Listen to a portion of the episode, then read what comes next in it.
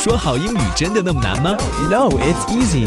出国旅行可以很轻松吗 Yes, you can. 说着英语去旅行，教你简单实用的地道美语，快乐出发就在 Travel with English. Excuse me, Teacher Eric. Why that flag only has 13 stars? Well, that's because during that time, America was a colony, and they had 13 colonies, and those stars represent the 13 colonies of America. Okay, I see. Why you Americans want to be independent from England? Well, because the King of England during that time, King George, was a cruel man, and he was very unfair and prejudiced against the colonists. And because of that, he made them pay more in taxes, and he never gave them any kind of representation. Mom, I love this museum. I learned a lot from Teacher Eric. Okay, Pumpkin, listen carefully. Pumpkin。Eric, who was the first president? The first president of the United States of America was George Washington. Oh, George Washington? I know him, I know him. Can you tell me the story about the cherry tree? Ah, okay. Well, this is actually not a true story, but the lesson is very important. When George Washington was a child, he chopped down the cherry tree. This was a bad thing. When his father asked him, Did you chop down that cherry tree? Little George Washington said, Yes, I did. But because he was honest to his father, his father did not punish him, because honesty is always the best policy. Remember that, children. Wow, I love the story very much. I will be an honest boy. I have another question. Uh, nope, now it's my turn to ask the question. Okay, go ahead. Why are you so old and you sound like a little child? No, you're bad. I'm not old. I'm only 33. you sound like you're 33 days old. Hello，大家好，欢迎收听今天的说着英语去旅行。 you're all wondering why Denny is an annoying little boy. But it's because we're learning today about the museum. All the words, the difficult words that you'll hear about the museum, that's our lesson today. 没错，我们开始今天的说着 Uh, okay, normal voice. Shut up, Denny. OK，好，马上开始我们今天的节目吧。 Travel with English. Here we go.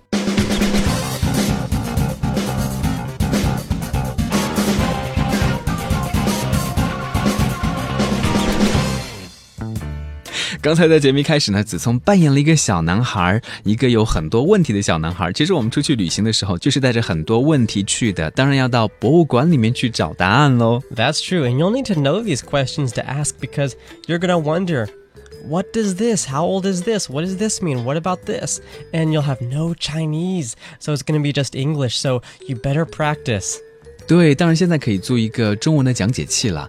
有的博物馆真的非常的大，可能逛一天都逛不完呢。 Right, you can use the electronic guide. And uh, of course, that's a little set you put on your ears and they speak in your own language. But to be honest, only the large, the real large museums in America will have this. Uh, at least they'll have it in many different languages around the world, including Mandarin or Cantonese. But if you go to any smaller museum, they're not going to have electronic guide. And if they do, the only languages they'll offer are either Spanish or French, but still no Chinese. So, so I would recommend you definitely learn the information today, and it'll be useful for you. 真的吗？没有中文讲解？刚才 Eric 老师说到的一个 electronic guide，就是 我们租的那种电子的讲解器，但是呢，在很多小的博物馆里面都是没有提供中文讲解服务的，所以最好呢，可以把我们今天讲的内容都掌握好了。That's right, because Chinese is not an official language of America. We have English, French, and then Spanish. But you're going to enjoy the lesson today, and we look forward to teaching you. 好，我们赶快来看一下今天的对话吧。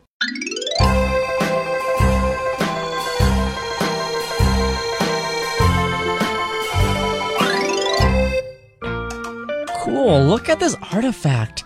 It's from the 1700s. Wow, and Okay, no more baby voice before I smack you. Sorry. He's pretty good at it, though. I'm not gonna lie. Of course. Wow, I'm surprised. The writing is not faded. The cursive writing is still readable. Let's go to the next exhibit. That one is about the Native Americans who once roamed these lands. I can't wait! This museum is a hole in the wall, but there's a bunch of history here. Yeah, and the guide is real helpful.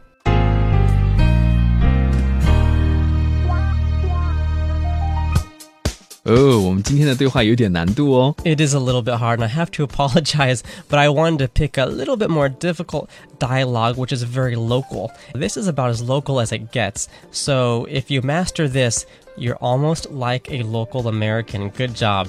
OK，我们都想要像 Native Americans 一样说英文。当然，Eric 老师到了中国来之后呢，也要像 Native Chinese 一样来说中文喽。 Oh, that's a little too difficult for me. I'm going to walk out now. No, I'm joking. I'll stay. OK，但是 Eric 老师可以到博物馆里面去看一看那些中国古代文化的展品，嗯，更多的了解中国文化，对吧？ That's true. You know, I've been to so many museums here in China, but one of the largest I've been to was the National Museum here in Beijing on the east side of Tiananmen Square.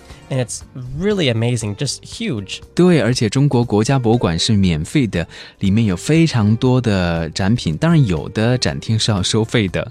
Mm, that's true. You know, my favorite one, because I love history so much, is the ancient Chinese. Well, actually, it goes all the way from prehistoric times in China up to the modern day. And so it's very entertaining, really interesting. And I think that exhibition alone can take you a few hours. 对呀、因为在那边有很多的展品，上下五千年，所以也有很多可以去学习的。 That's right. Now, I'm a little jealous because Chinese history is so long, so diverse, and so beautiful. And America's history, Yay! and America's history is only 250 years. 吁 So we're little babies compared to China, but we still have amazing artifacts. ，yes，我们今天要学习的第一个单词呢，就是 artifact。 Right, that's our first word A R T I F A C T. 大家在字典里面看到这个单词的解释呢，可能是人工制品，但是在这里呢，就可以翻译为文物的意思。 All right, now artifact, you may look it up in the dictionary and it will give you uh, maybe a not very accurate adjective for the word. But to really describe the word artifact, it's an antique that's special, has a lot of history, and usually placed in a museum. So it's not just an antique, anybody could have an antique, but an artifact is a special piece of history. OK，Eric、老师刚才说到了另外一个单词叫做 antique，这个翻译成中文呢就是古董的意思。但是 artifact 跟古董呢又有一些不一样，它是文物的意思。 Right, so in a museum, because they're all special antiques, they're going to be called artifacts. All right, and then we have the second word, and that's cursive writing.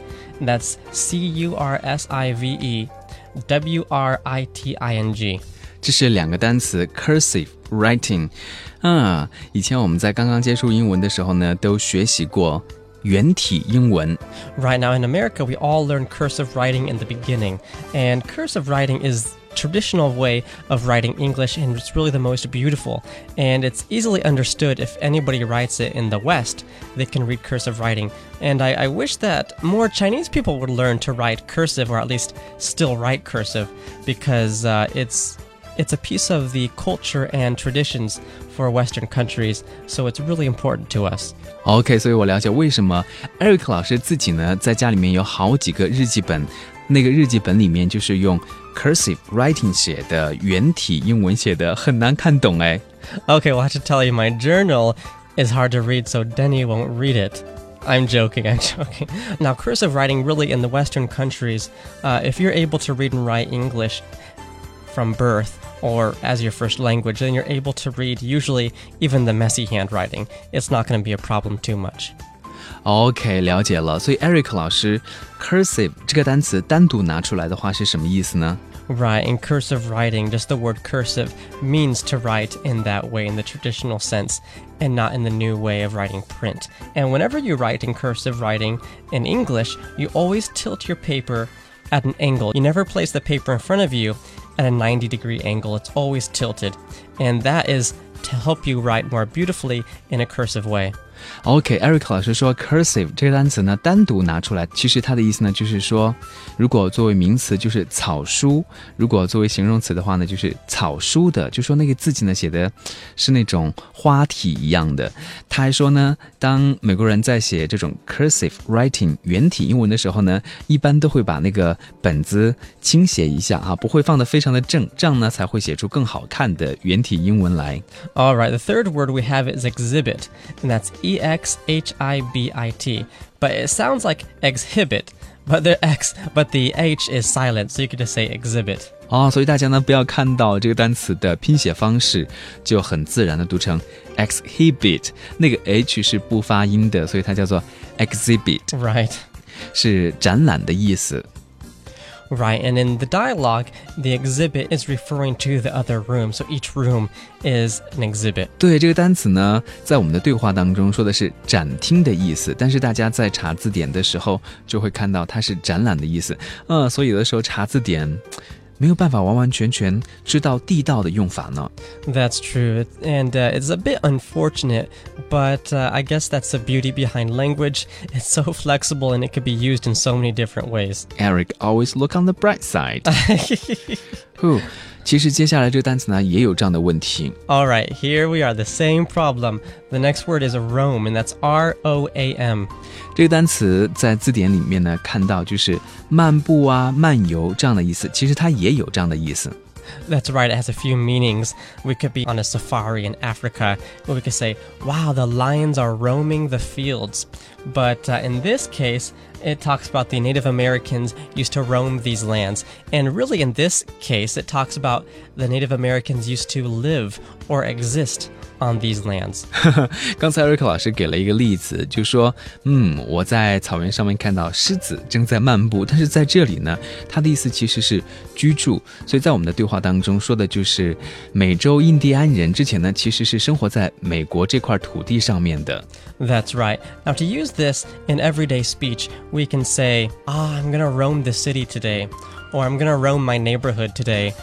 or I'm just gonna roam around. Maybe it's not something you hear every day, but it is common and it is very local.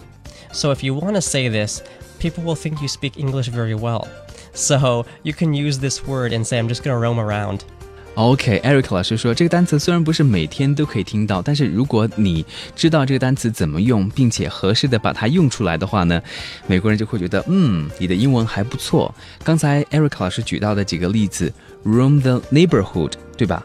Right. 就是说我要到周围去走一走，在我住的附近呢逛一逛，还有呢，roam the city，对吧？ That's right. 就是说，我想在这个城市里面散散步啊，闲逛一下，漫步一下，大概是这样的意思。那艾瑞克老师，为什么在对话当中我们不会就直接说 Who once lived in these lands？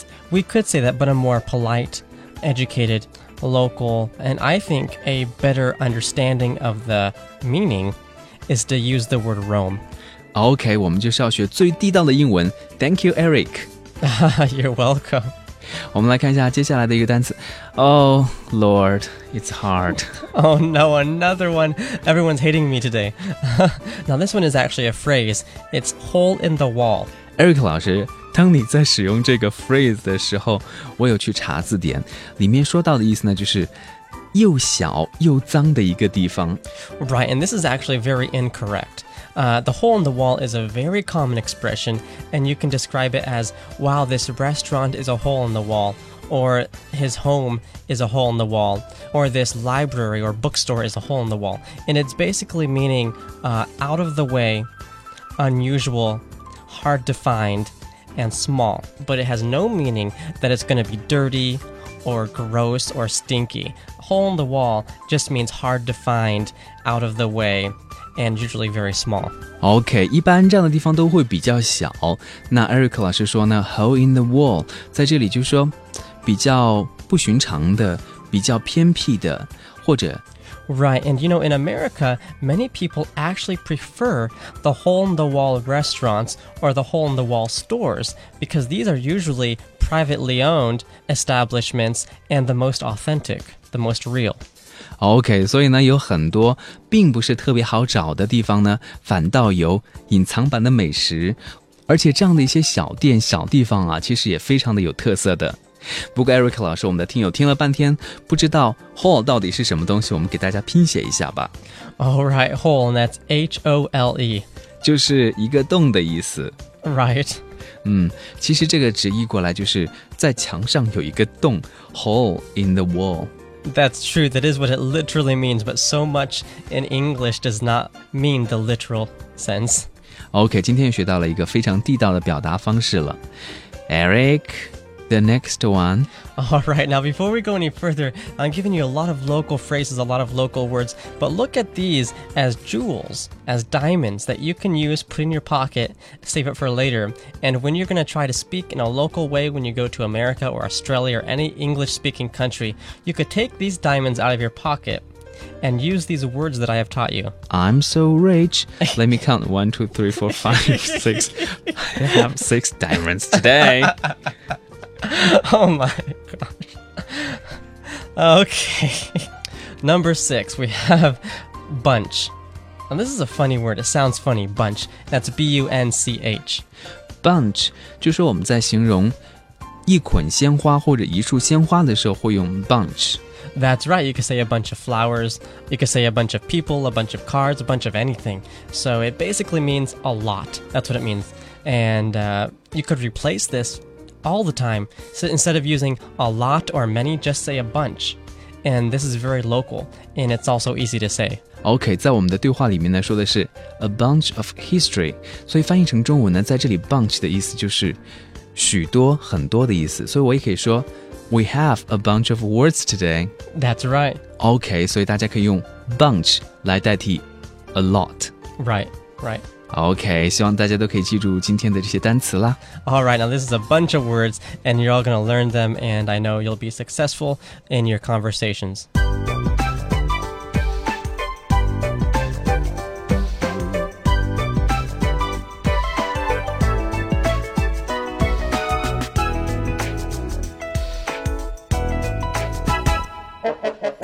Cool, look at this artifact. It's from the 1700s. 真酷！看这个文物是来自十八世纪的呢。 Wow, I'm surprised the writing is not faded. The cursive writing is still readable. 哇，真让人惊讶，字迹都还在，上面的原体英文还能看得很清楚呢。 Let's go to the next exhibit. That one is about the Native Americans who once roamed these lands. 我们到下一个展厅看看，那个展览是关于美洲印第安人的，他们曾经生活在这片土地上。I can't wait. This museum is a hole in the wall, but there's a bunch of history here. 我真是等不及了。虽然这个博物馆不太好找，但这里有好多的历史呢。Yeah, and the guide is real helpful. 是啊，这位导游真是很有帮助。OK，我们今天要教大家的这些实用例句呢，也是你在博物馆里面可能会询问到的。 That's true. These will be very useful. The first one we have is What are these for? 这个应该会经常用到吧？因为很多东西离我们这个时代已经很久远了，所以你不知道它本来是做什么的。所以这句话翻译成中文呢，就是这些东西是做什么用的。 Right. I remember when I went to the museum here in China, there are a lot of artifacts that I don't know what is the purpose. What, what are they used for? Like these pots, these basins. I don't know what they did with these. 对，这个需要有专门的人来给你讲解。比如说，在古代有很多的东西，比如说像脸盆呐、或者夜壶，都制作的非常的精美。所以呢，你不知道它原来的用途是什么，觉得好像本来就是工艺品一样。 Wow. Okay, that's good. Jenny just told me. OK，好，我们接下来看第二的一个句子。 All right. How can you tell if it is genuine or fake? 嗯，在这个句子当中有两个单词是 genuine，还有 fake。 Right, now genuine means real. You can say the word real or fake, but genuine is also okay. Genuine or fake. 真的或者假的，翻译成中文呢，就是你怎么知道这是真的假的？ Right, now most of the artifacts in the museum are going to be real. They're not going to be fake. So they're going to be genuine, and they're all going to be really expensive. So just if you have one of those, you're going to be rich. 对啊，我们去参观博物馆的时候，有时候就会想，嗯，如果我有一个这个，那我就发财了。 you know, I went to being my own, the Terracotta Warriors in Xi'an. And I just want one finger from one of the warriors. Just one finger. I'll be so happy. Can I have one nail? OK 啊，我们就不要做白日梦了吧。 okay. Who knows? I'm going to steal one. I'm joking. I'm joking. I would never do that. Police, police coming. OK， All right. Number three, we have Are there any special exhibitions these days? 嗯，因为比较大型的博物馆都会有些特别的展览的，所以呢，这个句子翻译成中文就是最近有什么特展吗？ That's true. They have uh, special exhibitions from other countries coming, and those are really interesting. I love to look at those, and they're always so full of people. 对，比如说上次梵高的作品来到首都博物馆的时候，哇， 人真的是太多了。 Right, but it is always good to see at least once, and it's worth the experience. 对呀、好不容易才可以看到一次，所以呢，如果有这样的特展的话，你一定要去了。我们来看今天最后一个句子， All right, there must be something really interesting to see there. 这个句子翻译成中文就是那里一定有一些有趣的东西可看。 Now, this sentence is a little bit not so helpful, but if you want to learn it, you can. Well, well, because I made of these sentences. Eric said it's not helpful. okay, just the last one was not so helpful. Okay, I'm kidding. Okay，当然希望大家到博物馆去的时候呢，都可以看到很有趣的东西啦。 That's right. And you know, you could visit the museums even here in China, in your hometown, and use these phrases and uh, take a lot of pictures. Tell us about your experience. And if you have any questions at all, please uh, ask Denny and I. Actually, ask me because Denny's not going to reply. I'm joking. I will. he will. He will. Next year. I'm joking. OK，再次感谢各位朋友收听我们今天的节目啦。 Bye bye, Teacher Eric. Thank you so much. okay. Bye bye, everyone. Bye bye.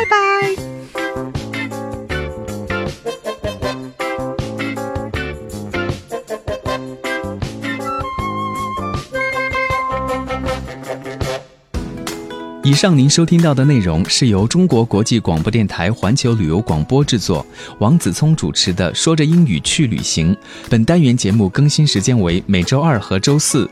节目当中的对话、单词和实用例句可以关注子聪的个人微信查看，微信账号是一九七二四七零四六。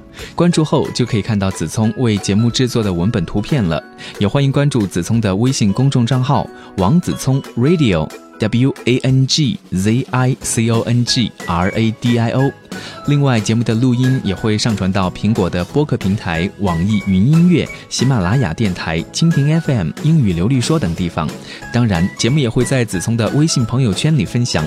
业务洽谈可致电零一零六八八九零七八七。欢迎你加入我们这个无远弗届的英语学习大课堂，让你轻松旅行，每天进步一点点。